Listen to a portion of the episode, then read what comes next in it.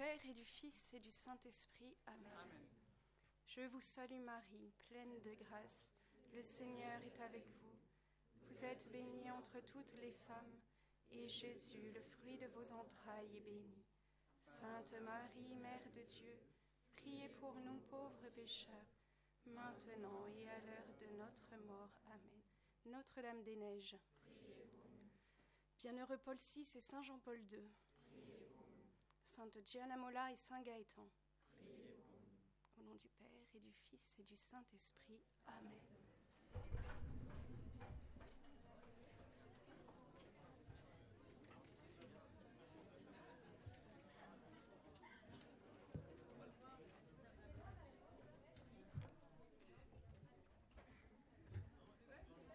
Alors, je vous ai fait invoquer Saint Gaëtan parce que d'abord c'est mon saint patron, alors comme ça il va m'aider. Et puis aussi parce qu'on en a parlé avec certains en petit déjeuner ce matin. Aujourd'hui c'est le triste anniversaire de la révolte de Luther, voilà, 500 ans. Et puis Saint Gaëtan, justement, qui est un contemporain de Luther, a beaucoup lutté euh, bah, contre les hérésies en voulant former des prêtres euh, dans la foi et la morale de l'Église. Alors comme ça il va bien nous aider aujourd'hui. Alors oui, frère Xavier me rappelle, vous savez, il va y avoir un temps de questions juste après, enfin cet après-midi. Alors n'hésitez pas à re-remplir la corbeille pour Père Bernard. Voilà. Alors, je vais essayer de ne pas parler trop vite. Alors, donc là, déjà, on a eu pas mal d'interventions. Donc, on a vu beaucoup d'aspects déjà de humanévité. Hein. on a un bel aperçu maintenant. Et dans ce, dans ce petit enseignement, on voudrait essayer de voir finalement le grand appel que Paul VI lance à la fin de son encyclique. Il va le demander à toutes les catégories de personnes, on va voir les dirigeants, les pasteurs, etc. Et c'est un appel à promouvoir le véritable amour et le respect de la vie. Voilà. Et finalement, Jean-Paul II le dit bien dans Evangelium Vitae, il dit défendre et promouvoir la vie, la vénérer et l'aimer, c'est là une tâche que Dieu confie à tout homme en l'appelant, lui son image vivante, à participer à la seigneurie qu'il a sur le monde. Voilà. Mais alors, on peut se demander comment faire Comment est-ce qu'on va pouvoir promouvoir l'amour vrai, le respect de la vie? Alors, cela passe par trois attitudes. Donc, ça va être les trois parties du topo. Première attitude, vigilance. Deuxième, conviction. Et troisième, action. Voilà. Donc, on commence par vigilance. Vigilance pour s'informer et se former on a tous besoin, un besoin urgent de s'informer, de se former dans la vérité. Et donc, à l'occasion du 40e anniversaire d'Humanévité, Benoît XVI le disait bien, il disait On assiste toujours plus souvent, hélas, à de tristes événements qui concernent des adolescents, dont les réactions manifestent une connaissance incorrecte du mystère de la vie et des implications risquées de leurs gestes. L'urgence de la formation, à laquelle je fais souvent référence, voit dans le thème de la vie l'un de ses thèmes privilégiés. Je souhaite vraiment que l'on réserve notamment aux jeunes une attention toute particulière, afin qu'ils puissent apprendre le véritable sens de l'amour et se préparent pour cela à travers une éducation adaptée à la sexualité, sans se laisser distraire par des messages éphémères qui empêchent d'atteindre l'essence de la vérité qui est en jeu. Voilà, donc ne pas se laisser distraire par des messages éphémères et la désinformation générale, hein, il faut le reconnaître, sur ces sujets que sont l'amour et la vie. Voilà là où va devoir se situer notre vigilance. Et donc on l'a bien vu avec la libéralisation de la contraception, hein, donc euh, le problème d'humanévité, qui a été suivi de l'avortement, de la, de la PMA. Et ben, au départ, on nous a fait miroiter une plus grande liberté. C'est ce que frère Xavier vous a présenté au tout début. Mais l'Église ne cesse de nous rappeler du coup, voilà, que l'éros rabaissé simplement au sexe devient une marchandise, une simple chose que l'on peut acheter et vendre, et plus encore, l'homme devient une marchandise. Et donc, l'apparente exaltation du corps se transforme en haine envers la corporéité. Et Benoît XVI, donc ça, euh, c'est dans Caritas, Deus Caritas Est, il dit bien, oui, l'éros, donc l'amour-désir, veut nous nous élever en extase vers le divin, vers Dieu, nous conduire au-delà de nous-mêmes, mais c'est précisément pourquoi est requis un chemin de montée, de renoncement, de purification et de guérison. Voilà, c'est ce que disait Père Bernard tout à l'heure. Vous savez, l'éros a besoin d'être discipliné par l'amour philein et agapé. Voilà. Et donc, vigilance, parce qu'il est large, vous connaissez bien la, la citation, le chemin qui conduit à la perdition, et ils sont nombreux ceux qui s'y engagent. Mais nous, nous devons choisir l'étroite voie montante. Voilà. Et donc, premièrement, dans cette formation, il est urgent de raviver dans les consciences le lien physiologique qu'il y a entre union et procréation. Et pour vous montrer à quel point maintenant c'est déconnecté dans les, dans les consciences, une maman que nous connaissons, qui est médecin scolaire, a, témoigné. Et elle a dit bah, quand j'ai demandé à un garçon, donc un adolescent euh, au collège, qui vantait euh, ses exploits sexuels, s'il avait pensé qu'au cours d'une de ses relations sexuelles, il pouvait devenir être père, il lui a répondu Ah bon? Bah non, je vois pas le rapport. Voilà. Non, mais c'est voilà, pour vous montrer à, quel niveau on est arrivé. Hein voilà, je vois pas le rapport. Donc, première chose. Deuxième chose, il faut être vigilant aussi en tâchant de suivre un peu les nouvelles avancées en matière de biotechnologie qui touchent de près à la transmission de la vie, pour savoir d'abord, et pour pouvoir intervenir quand on le peut. Alors pour ça, il y a des associations qui nous aident beaucoup, dont Alliance Vita, dont vous avez sûrement entendu parler. Et euh, justement, elles nous alertent et elles nous informent. Et donc, par exemple, je ne sais pas s'il y en a qui ont entendu parler de la technique CRISPR-Cas9. Je ne sais pas, ça vous dit quelque chose ou pas? C'est une nouvelle, euh, une nouvelle technique là, qui est sortie. Pour ceux qui sont un peu dans la biotechnologie, je ne suis pas dans les labos, mais il semble que c'est une, technologie qui va avoir, enfin, qui est l'équivalent de, la PCR au niveau euh, importance quand même. PCR, ça vous dit quelque chose? PCR, non, bon, bref. Donc, un jour, il faudra faire un cours sur les biotechnologies, mais je ne sais pas dans quelle session ça peut se mettre. Voilà. Mais en gros, je vais vous expliquer pourquoi c'est très intéressant. En fait, cette nouvelle technique, donc CRISPR-Cas9, c'est un véritable outil, c'est un formidable outil de génie génétique. Alors, il faut que j'aille un petit peu moins vite, parce que je crois que je commence à m'emballer. Alors, en fait, il l'appelle le véritable couteau suisse moléculaire. Donc, c'est une technique qui va vous permettre de... En fait, c'est des molécules qui vont arriver, qui vont venir couper l'ADN exactement où vous le voulez. On peut diriger maintenant les petites, euh, cette, euh, cette euh, molécule. Elle va venir couper l'ADN exactement où vous voulez. L'ADN est fait, enfin le bon Dieu nous fait tellement bien que l'ADN est fait pour se réparer lui-même. Mais si vous, vous avez introduit un petit morceau d'ADN que vous voulez mettre pour remplacer à l'endroit où vous avez coupé, il va venir s'intégrer aussi. Donc, en gros, vous pouvez faire du copier-coller, comme dans un texte WordTag. Je prends un petit bout d'ADN, je copie, je viens couper là, je colle ici, tac, tac, tac. Donc, en gros, je peux réécrire mon génome comme je veux. Je peux changer un gène, je peux en enlever un, je peux le remplacer par ce que je veux. Voilà, donc je peux réécrire le génome. Donc ça, ça veut dire que c'est valable pour tous ceux qui ont de l'ADN. Donc c'est valable pour les plantes, c'est valable pour les animaux, et c'est valable pour l'homme. Alors, c'est magnifique, parce que ça ouvre de merveilleuses perspectives en termes de thérapie génique.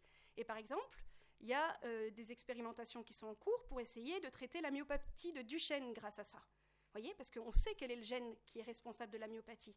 Donc on sait que si on arrive à le changer, tac, tac, tac, bah peut-être qu'on arrivera à guérir ces malades. Donc ça, c'est super. Mais on voit aussi le double tranchant. Parce qu'on voit que s'il n'y a pas d'encadrement éthique derrière, eh ben ça va devenir un véritable... C'est diabolique parce qu'on va pouvoir asservir l'homme. On va vouloir créer le bébé sur mesure.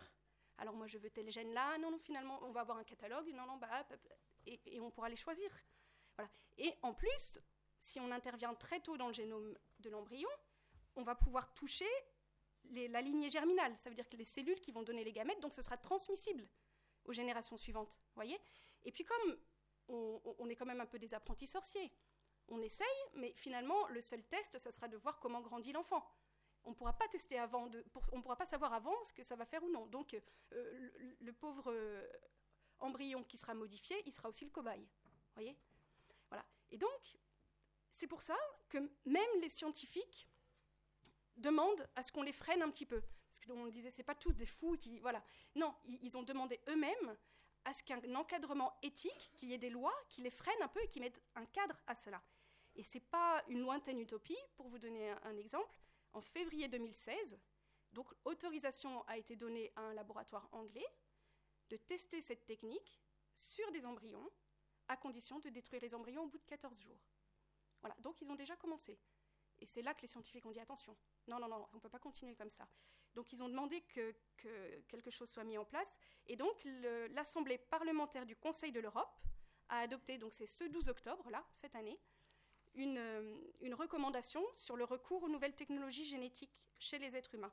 Et donc ils appellent les 47 États membres à interdire au niveau national d'induire des grossesses issues d'embryons ou de gamètes qui auraient été modifiés génétiquement.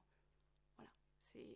Mais vous voyez quand même, on va loin maintenant. Alors c'est très beau, mais ça peut être très dangereux.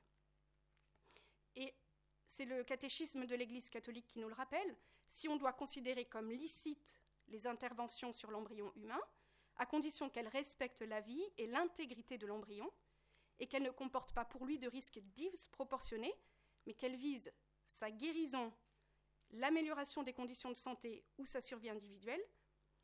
Donc si tout ça c'est licite, mais on doit au contraire affirmer que l'utilisation des embryons ou des fœtus humains comme objet d'expérimentation constitue un crime contre leur dignité d'être humain, qui ont droit à un respect égal à celui dû à l'enfant déjà né et à toute personne. Donc vous voyez, ce qu'il faut, viser, c'est le bien de la personne, encore une fois, hein, l'homme au sommet de la création. Donc voilà, là c'était un exemple, vous voyez, de biotechnologie qui sont, bah, c'est en cours, c'est très puissant, mais justement il faut suivre ça d'un peu plus près. On aurait aussi pu vous parler de la FIF3, je ne sais pas si vous en avez entendu parler, la, la fécondation in vitro à trois par an, hein, voilà. ou, des folies du transhumanisme, parce que le transhumanisme va chercher à dépasser la finitude de l'homme ce qui n'est pas un mal en soi. On a vu, on est ouvert à l'infini. Ça fait partie de notre nature, c'est Dieu qui l'a voulu ainsi. Mais le transhumanisme cherche à nier notre nature de créature, qui, qui n'existe qu'en dépendance au Créateur. Et ça, c'est le péché de Lucifer. Être Dieu, être comme Dieu, mais sans Dieu. Voilà. Et donc, pour ça, le transhumanisme va chercher à créer un homme augmenté par la technique. Et donc, il va utiliser l'usage conjugué de plusieurs technologies. Hein vous devez les connaître, nanotechnologie, biotechnologie, informatique, sciences cognitives. Et c'est vrai qu'ils ont de l'argent pour faire en sorte que toutes ces technologies avancent très vite. Et pour le coup, ils arrivent à se concerter. Donc euh, voilà. Et comme donc le rappelait frère euh, Xavier hier, Benoît XVI a souvent rappelé que les progrès de la science sont magnifiques, mais ils doivent s'accompagner d'un progrès dans la morale. Et donc par exemple dans Spe Salvi, donc c'est une encyclique qu'il a publiée en 2007, voilà ce qu'il dit. Sans aucun doute, le progrès offre de nouvelles possibilités pour le bien, mais il ouvre aussi des possibilités abyssales de mal, possibilités qui n'existaient pas auparavant. Nous sommes tous devenus témoins de ce que le progrès, lorsqu'il est entre de mauvaises mains, peut devenir, et est devenu de fait, un progrès terrible dans le mal. Si au progrès technique ne, correspond pas un progrès dans la formation éthique de l'homme, dans la croissance de l'homme intérieur, alors ce n'est pas un progrès, mais une menace pour l'homme et pour le monde. Voyez et un peu plus tard, donc il va redire, hein, c'est vrai qu'il il ne cesse pas de nous rappeler, donc c'était dans Caritas in Veritate, il dit Le savoir humain est insuffisant et les conclusions des sciences ne pourront pas, à elles seules, indiquer le chemin vers le développement intégral de l'homme. Il est toujours nécessaire d'aller plus loin l'amour dans la vérité, caritas in veritate, le commande.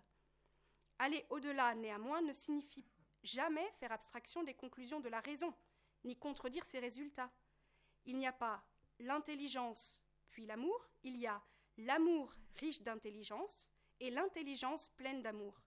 Cela signifie que les évaluations morales et la recherche scientifique doivent croître ensemble et que la charité doit les animer en un ensemble interdisciplinaire harmonieux, fait d'unité et de distinction. Voilà, donc c'est très clair. Hein. Donc, vigilance pour ceux qui auront dans les mains des grands pouvoirs techniques, pour que ceux-ci bénéficient aussi d'une formation éthique adaptée. Donc on en est là, formation scientifique, formation éthique, mais ça, ça ne suffit pas. Il est aussi nécessaire d'avoir un certain acquis philosophique. Dire que c'est à moi de vous dire ça, le bon Dieu a de l'humour pour avoir donc cet, acquis philosophique, ça nous donnera une vision claire de ce qu'est l'homme, de sa dignité. Voilà, c'est un peu ce que frère Benoît vous disait hier dans son enseignement. L'homme n'est pas un simple animal plus évolué que les autres. C'est pas un amas de cellules qu'on juge mal programmées et qu'on va pouvoir reprogrammer à sa sauce. Voilà. Et c'est vrai qu'on peut être inquiet quand on lit des propos de philosophes transhumanistes, dont l'un d'eux, donc je vais vous, lire une citation, c'est Nick Bostrom. Voilà ce qu'il dit. Le transhumanisme est plus qu'une simple croyance abstraite que nous sommes sur le point de transcender nos limitations biologiques au travers de la technologie.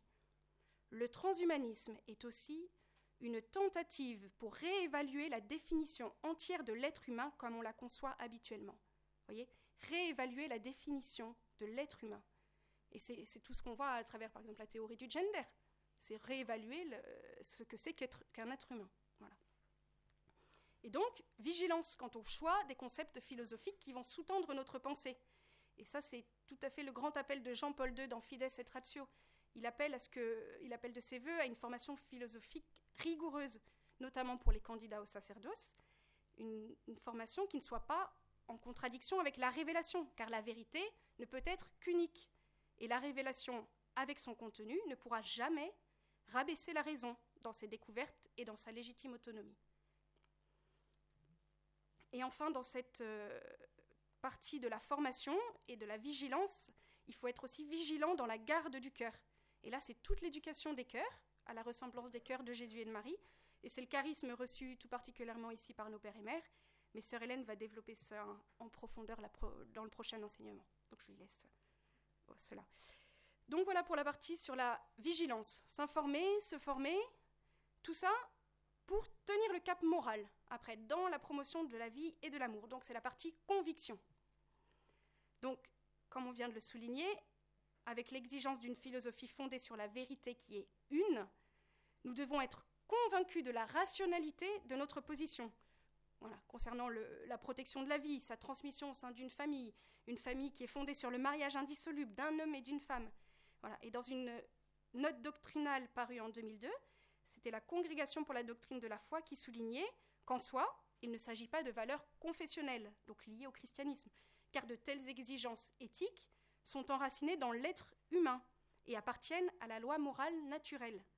Elles n'exigent pas de ceux qui les défendent la, profession de, foi chrétienne, même si la doctrine de l'Église les confirme et les protège toujours et partout comme un service désintéressé de la vérité sur l'homme et sur le bien commun de la société civile. Et c'est pour ça, puisque ce ne sont pas des normes chrétiennes en soi, mais ce sont des normes qui appartiennent à la raison, qu'on peut trouver, c'est la loi naturelle, que Jean-Paul II nous invite à conduire un débat sérieux avec tous, dans tous les milieux, même avec les non-croyants, parce que c'est le problème de la vie concerne tout le monde. Et il, il va plus loin, il dit L'évangile de la vie n'est pas exclusivement réservé aux croyants, il est pour tous. La question de la vie, de sa défense et de sa promotion n'est pas la prérogative des seuls chrétiens.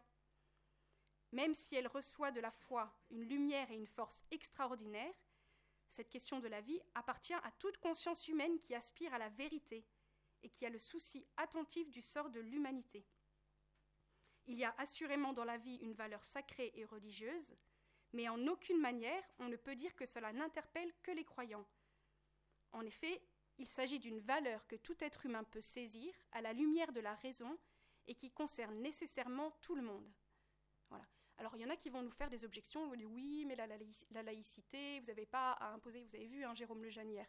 Alors ce qui est dommage, c'est qu'on n'avait pas les questions de son opposant. Donc c'était un peu difficile. Mais vous voyez, à un moment, il parle du serment d'Hippocrate en disant mais serment d'Hippocrate, c'est des siècles avant Jésus-Christ. Donc ça vient pas euh, de la révélation. C'est pas pas pas Jésus qui l'a apporté. C'est pas ma foi chrétienne qui me qui me fait dire ça. Vous voyez? Et eh ben vous voyez comme, comme il répond Parce qu'il y en a qui nous disent mais vous n'avez pas à imposer vos idées dans le dans le débat euh, actuel. Mais non. Justement, la note doctrinale que je vous ai citée précédemment dit le fait que certaines de ces vérités soient aussi enseignées par l'Église ne réduit en rien la légitimité civile ni la laïcité. En effet, la laïcité désigne en premier lieu l'attitude de qui respecte les vérités procédant de la connaissance naturelle sur l'homme qui vit en société. voyez Donc la laïcité, c'est respecter les valeurs de la raison, même si ces vérités sont enseignées par une religion particulière, car la vérité est une. Voilà, on en revient toujours au même point. Mais hélas, ce, discours ne sera pas forcément respecté partout, et bien souvent, vous serez obligé d'aller à contre-courant. Il va falloir que vous soyez prêts. Hein, le pape François ne cesse pas de nous le redire, il faut aller à contre-courant. Mais attention, encore une fois, notre position ne sera tenable vis-à-vis des autres que dans la mesure où nous aurons un point de vue éclairé. Il ne faut pas dire non, c'est pas bien, et puis après, rien avoir à dire derrière. Il faut leur montrer en quoi c'est pas bien, justement. Et c'est ce que dit souvent frère Xavier, ne soyons pas simplistes. Il ne faut pas tout rejeter en bloc. Il ne faut pas dire ah non, ah non, mais par exemple les, biotechnologies, euh, c'est nul, ça peut vous faire mal. Je dis oui, effectivement, si on, si on les utilise mal. Mais il faut voir que justement, ça peut être aussi source de progrès. Voyez? Donc, discerner le bon du mauvais. D'où l'importance de la formation. D'où l'importance que vous soyez là aujourd'hui. On vous remercie. Voilà. Et donc, certains se laisseront certainement convaincre, hein, parce que c'est un discours. En fait, on a soif de vérité. On a tous soif de vérité. Et même si, sur le coup, il, vous rentre dedans, eh ben, ça fera certainement son chemin. La vérité a une puissance, euh, bah, voilà, c'est la puissance de Dieu. Hein. Donc euh, voilà. Bon, certains, c'est sûr, euh, ne se laisseront pas convaincre aussi facilement, et c'est sûr que vous allez devoir faire face aussi à l'incompréhension, au dédain, voire à la persécution morale. Donc on l'a vu, mais ça, c'est pour le service de l'homme qui a droit à la vérité. Si ça peut vous rassurer, vous ne serez ni les premiers ni les derniers. voilà, et on l'a bien vu hein, avec euh, Paul VI. Euh, Paul VI, c'est un martyr de la vérité, là, sur ce point-là, sur l'amour et la transmission de la vie. Et Benoît XVI le disait bien. Donc en 2008, euh, c'était un, congrès justement sur les 40 ans d'humanité. Voilà ce qu'il disait. Mon prédécesseur de vénérée mémoire, le serviteur de Dieu Paul VI, publiait le 25 juillet 1968 la lettre encyclique Humanevité. Ce document devint rapidement un signe de contradiction. Élaboré à la lumière d'une décision difficile, il constitue un geste significatif de courage en réaffirmant la continuité de la doctrine et de la tradition de l'Église.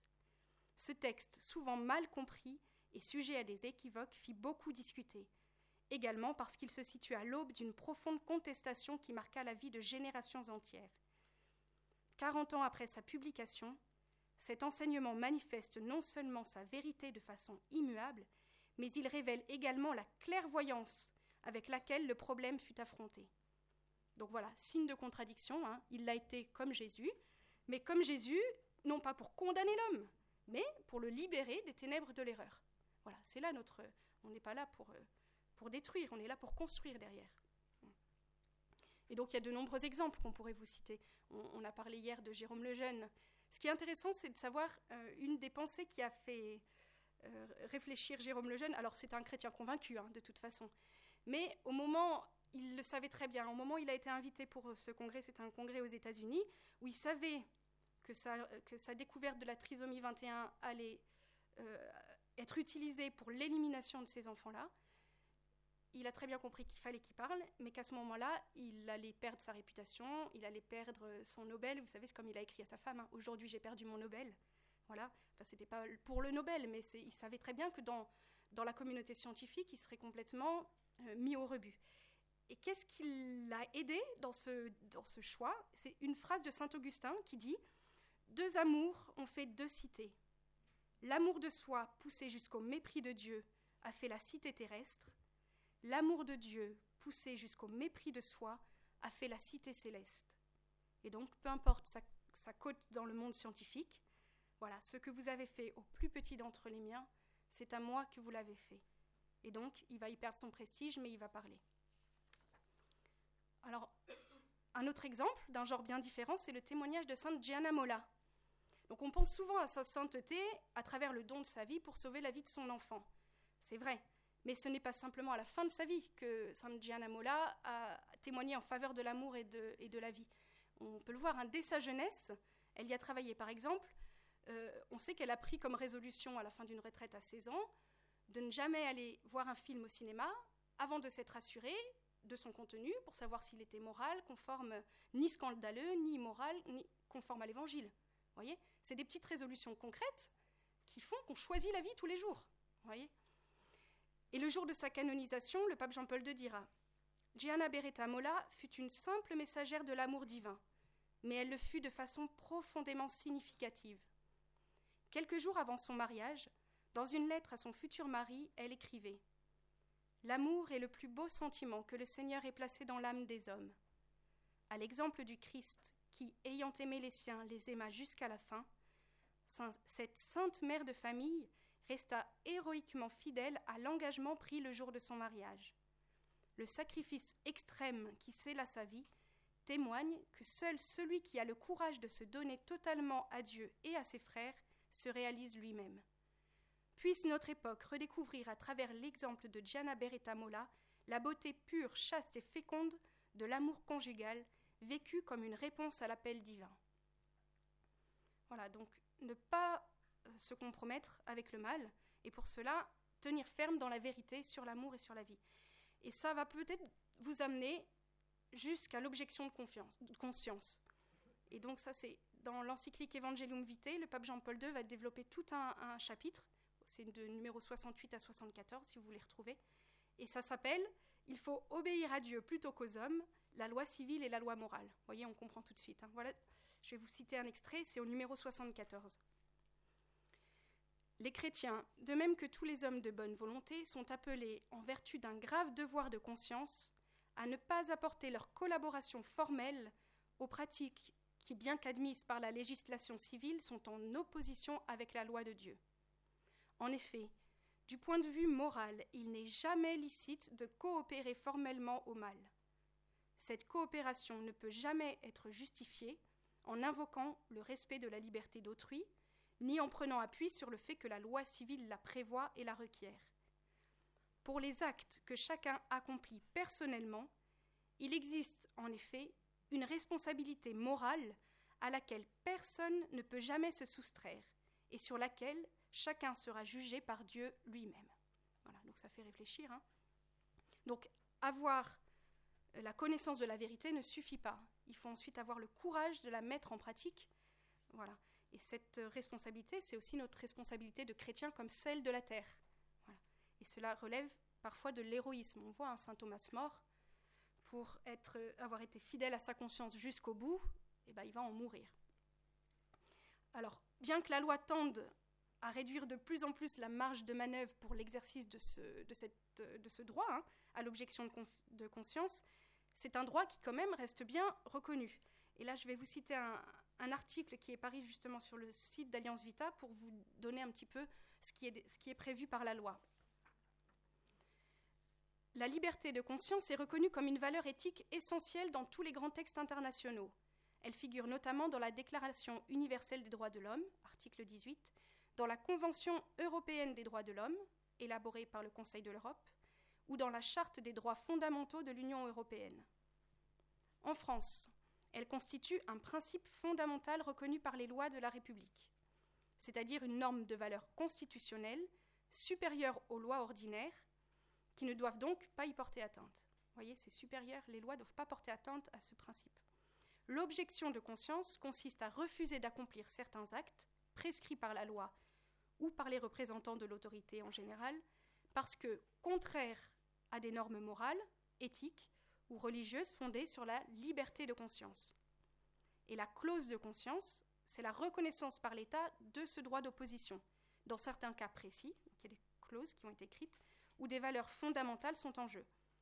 Mais, en l'absence de clause de conscience officiellement reconnue, chaque citoyen garde le droit et le devoir d'exercer sa liberté de conscience. Dans des cas graves, euh, avec des lois qui sont considérées comme injustes, illégitimes, même au prix de devoir se mettre hors la loi. Et le catéchisme de l'Église catholique, donc là c'est moi qui rajoute, hein, précise, donc c'est au numéro 2242. Le citoyen est obligé en conscience de ne pas suivre les prescriptions des autorités civiles quand ces préceptes sont contraires aux exigences de l'ordre moral, aux droits fondamentaux des personnes ou aux enseignements de l'Évangile. Alors, dans le secteur médical, la clause de conscience est légalement reconnue dans trois situations. Ben, on a l'interruption volontaire de grossesse. C'est une clause qui est valable pour les médecins, les infirmiers et les auxiliaires médicaux. Mais à noter que les pharmaciens ne sont pas considérés comme des auxiliaires médicaux et donc ils ne sont pas concernés par cette clause alors qu'ils le demandent euh, à corps et à cri. Une clause similaire vise, donc là pour les médecins, les cas rares de stérilisation à visée contraceptive, c'est le deuxième cas, et en 2011, la loi bioéthique a introduit une troisième clause de conscience pour les chercheurs au sens large qui sont impliqués dans les recherches sur l'embryon humain. Voilà. Donc ça, c'est les trois clauses prévues par la loi française, sachant qu'on n'est pas limité par les clauses. Donc, il y en a qui pourraient se dire, oui, mais l'objection de conscience, finalement, c'est une fuite de nos responsabilités. Moi, je ne le fais pas, je le laisse à d'autres le faire, euh, euh, voilà, la loi le prévoit, etc. Mais non, en fait, il faut voir ça comme un signal d'alarme.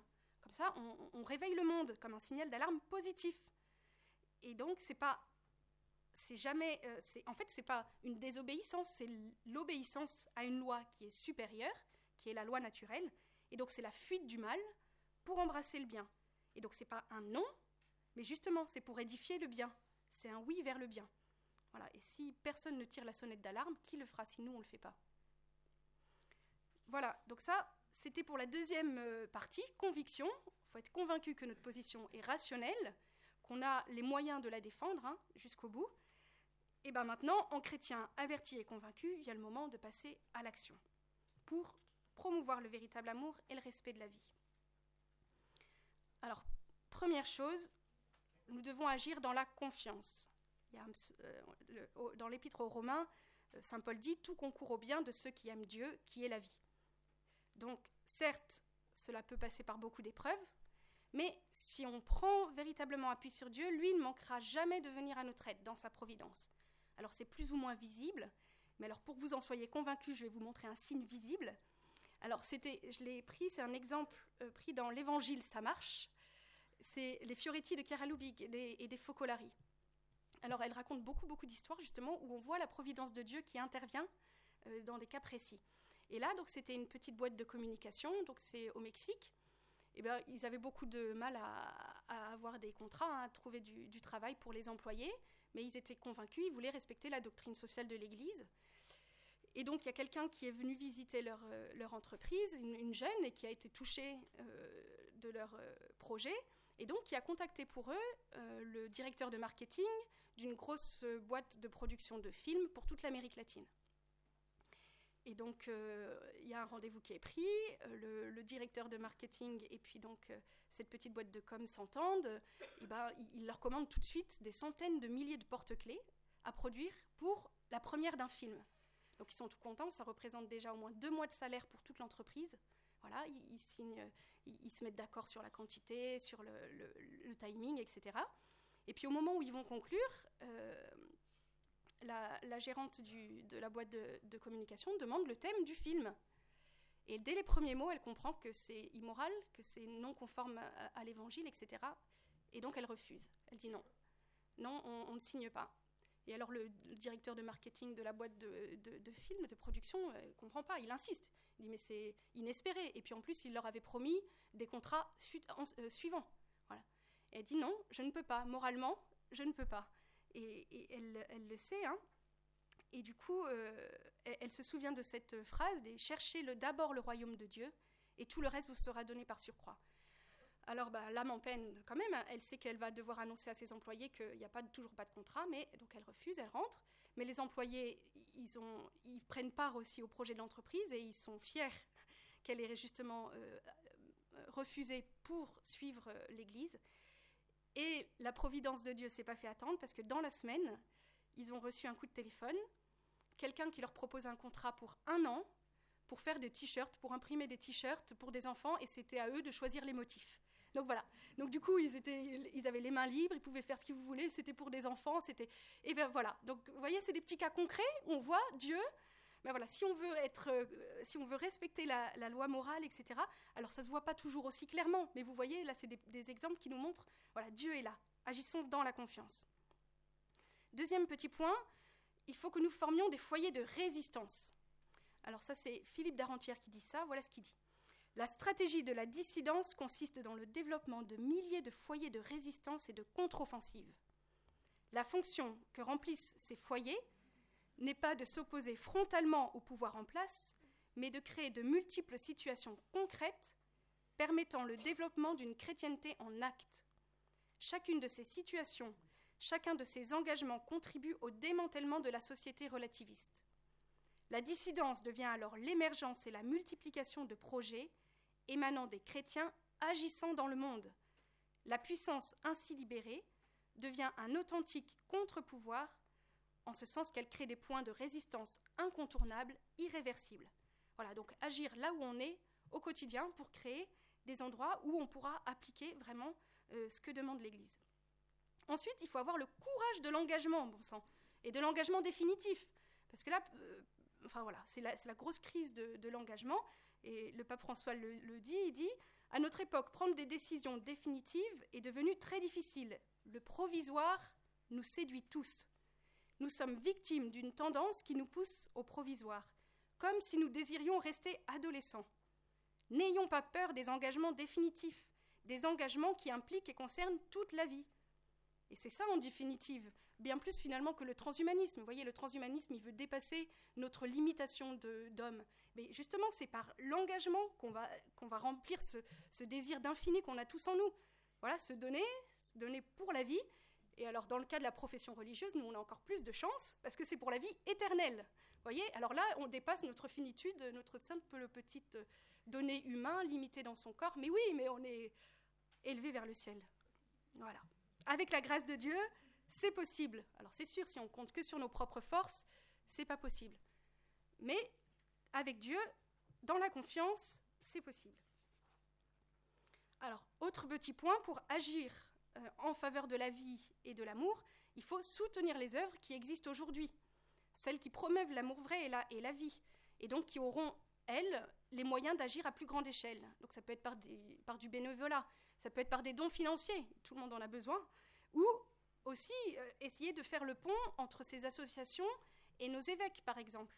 Parce que pour essayer de faire en sorte que toutes les forces vives agissent dans le même sens. Vous voyez? Tout ça, ça contribue à soutenir la vie et l'amour vrai. Et enfin, il faut considérer que cette action pour la vie et l'amour vrai est nécessaire quels que soient les états de vie. Et donc maintenant, je vais reprendre tout simplement ce que dit Paul VI à la fin d'Humanévité, quand il, quand il parle à toutes les catégories en particulier. Donc c'est au numéro 23 à 30. Alors voilà ce qu'il dit. Donc au pouvoir public et aux dirigeants, ne laissez pas se dégrader la moralité de vos peuples. N'acceptez pas que s'introduisent par voie légale dans cette cellule fondamentale de la société qu'est la famille des pratiques contraires à la loi naturelle et divine. Et dans la note doctrinale sur l'engagement des chrétiens en politique, donc c'était le cardinal Ratzinger qui écrivait La foi en Jésus-Christ, qui s'est présenté lui-même comme la voie, la vérité et la vie, demande aux chrétiens un effort pour participer avec un plus grand engagement à l'édification d'une culture qui, inspirée de l'Évangile, propose à nouveau le patrimoine de valeurs et de contenu de la tradition catholique. Voilà, alors il en faudra qu'il soit courageux pour s'engager dans la politique, pour justement apporter ces valeurs euh, chrétiennes. Ensuite, aux hommes de science, qu'ils s'appliquent à tirer davantage au clair les diverses conditions favorisant une saine régulation de la procréation humaine. Alors voilà, on le sait, notre intelligence est capable de connaître, de comprendre le fonctionnement de la sexualité humaine et aussi les responsabilités qu'elle implique. Hein, il, a bien dit, je m'adresse à vous dans, votre raison, je sais que vous êtes capable de comprendre. Et comme on le sait, finalement, il a eu raison, parce que les, recherches des docteurs Billings, donc qui, qui, ont travaillé sur cette fameuse méthode Billings, ont montré que justement, euh, Paul VI avait raison. On a des moyens concrets pour appliquer euh, la saine régulation des naissances sans avoir euh, besoin d'utiliser les contraceptifs. Et Benoît XVI, disait dans une... En fait, Benoît XVI a vu dans, cette, dans ce développement de la, de la recherche et de ces techniques de, de, régulation des naissances, la confirmation providentielle finalement de, de l'enseignement d'humanévité. Et il disait, la vérité exprimée dans humanévité ne change pas. Au contraire, précisément à la lumière des nouvelles découvertes scientifiques, son enseignement se fait plus actuel et incite à réfléchir sur la valeur intrinsèque qu'il possède. Vous voyez, Paul VI avait raison, ça s'est confirmé. Ensuite, aux époux chrétiens. Nous n'entendons aucunement dissimuler les difficultés, parfois graves, qui sont inhérentes à la vie des époux chrétiens. Pour eux, comme pour chacun, étroite est la porte et resserrée est la voie qui conduit à la vie. Mais l'espérance de cette vie doit illuminer leur chemin, tandis qu'ils s'efforcent courageusement de vivre avec sagesse, justice et piété dans le temps présent, sachant que la figure de ce monde passe. Que les époux affrontent donc les efforts nécessaires soutenu par la foi et par l'espérance qui ne trompe pas, car l'amour de Dieu a été répandu dans nos cœurs par l'Esprit Saint qui nous a été donné. Et le pape Paul VI appelle ensuite les époux à être même apôtres entre eux, à travers la communication de leurs expériences, la formation dans les méthodes de régulation naturelle des naissances. il dit bien que, les époux prennent en charge, c'est leur, rôle là, de, de, se former les uns les autres. Ensuite, aux médecins et au personnel de la santé, qu'il continue à promouvoir en toute occasion les solutions inspirées par la foi et par la droite raison, et qu'il s'efforce d'en susciter la conviction et le respect dans leur milieu. Et donc c'est en ce sens euh, le recours à l'objection de conscience et l'instauration d'un dialogue vrai avec ceux qui vous, entourent, si vous êtes dans le domaine médical, bah, ça, contribue du coup à promouvoir la vie.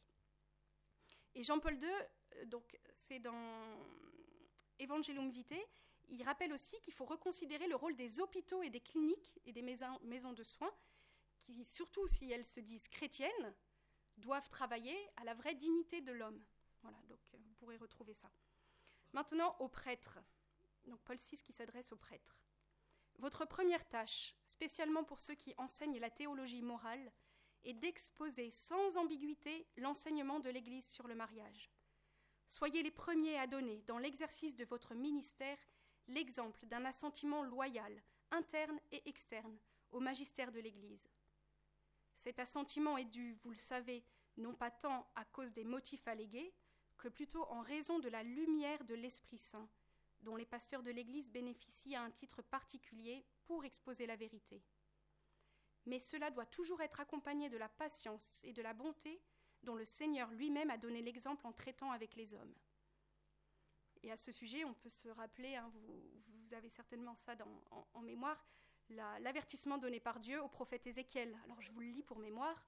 Et toi, fils d'homme, je fais de toi un guetteur pour la maison d'Israël. Lorsque tu entendras une parole de ma bouche, tu les avertiras de ma part. Si je dis au méchant, tu vas mourir, et que tu ne l'avertis pas, si tu ne lui dis pas d'abandonner sa conduite mauvaise, lui, le méchant, mourra de son péché, mais à toi, je demanderai compte de son sang. Voilà, donc ça peut nous amener à réfléchir. Ensuite, aux évêques. Travaillez avec ardeur et sans relâche à la sauvegarde et à la sainteté du mariage, pour qu'il soit toujours davantage vécu dans toute sa plénitude humaine et chrétienne. Considérez cette mission comme l'une de vos plus urgentes responsabilités dans le temps présent. Et dans Evangelium Vitae, Jean-Paul II complétera en disant À nous les premiers, donc lui comme évêque aussi. Il est demandé de nous faire les messagers infatigables de l'évangile de la vie. Nous avons aussi le devoir de veiller sur la transmission intègre et fidèle de l'enseignement repris dans cette encyclique, et de prendre les mesures les plus opportunes pour que les fidèles soient préservés de toute doctrine qui lui serait contraire. Nous devons être particulièrement attentifs à ce que dans les facultés de théologie, dans les séminaires et dans les diverses institutions catholiques, soit diffusée, expliquée et approfondie la connaissance de la saine doctrine. Alors dans ces paragraphes, Paul VI ne s'adresse pas spécifiquement aux jeunes, mais il y a tout un paragraphe sur la maîtrise de soi qui sera approfondi et donc voilà, qui s'adresse tout particulièrement aux jeunes, mais ça, sœur Hélène vous en parlera tout à l'heure. Et enfin, je vais terminer avec la vie consacrée. Les consacrés ne sont pas dispensés de promouvoir l'amour et le respect de la vie. Déjà, eh ben, comme le disait tout à l'heure Père Bernard, c'est dans le témoignage du don désintéressé de soi, aussi dans l'attention aux autres et le soin donné à la vie à travers toutes les œuvres de charité dont les religieux ont, la responsabilité. Et avec Sainte Thérèse de l'Enfant Jésus, tous les religieux devraient pouvoir dire dans le cœur de l'Église, ma mère, je serai l'amour. Voilà. Et dans Familiaris Consortio, Jean-Paul II va aussi bien montrer combien la conscience de la dignité du mariage est nécessaire à la compréhension de la virginité consacrée. Il dit Là où il n'y a pas d'estime pour le mariage, il ne peut pas y avoir non plus de virginité consacrée. Là où l'on ne où l'on ne considère pas la sexualité humaine comme un grand don du Créateur, le fait d'y renoncer pour le royaume des cieux perd son sens. Saint Jean Chrysostome dit en effet très justement Dénigrer le mariage, c'est amoindrir du même coup la gloire de la virginité. En faire l'éloge, c'est rehausser l'admiration qui est due à la virginité et en accroître l'éclat. Et inversement, la chasteté conjugale pourra aussi euh, euh, la chasteté conjugale ne pourra vraiment tenir qu'avec le soutien et l'exemple de la chasteté parfaite pour le royaume. Vous voyez donc comment les deux se soutiennent. Donc, personne n'est dispensé d'agir en faveur de la vie et du bel amour. Quel que soit votre état de vie, vous avez votre rôle à jouer. Voilà. Et donc, pour conclure, je prends euh, Jean-Paul II dans Evangelium Vitae. Exprimant ce qui est au cœur de sa mission rédemptrice, Jésus dit je suis venu pour qu'ils aient la vie et qu'ils l'aient en abondance. En vérité, il veut parler de la vie nouvelle et éternelle qui est la communion avec le Père, à laquelle tout homme est appelé par grâce dans le Fils, par l'action de l'Esprit sanctificateur. C'est précisément dans cette vie-là que les aspects et les moments de la vie de l'homme acquièrent tous leur pleine signification. Notre vie sur Terre n'a de sens que si elle est reliée à notre vie au ciel. Et en ces temps donc, où promouvoir la vie et l'amour dans la vérité est un véritable défi, voilà, un combat, on peut écouter Jésus redire, comme il l'a dit à l'une de ses consacrées, Quand la haine accélère comme maintenant son mouvement ravageur, ne faut-il pas que l'amour accélère lui aussi son mouvement conquérant?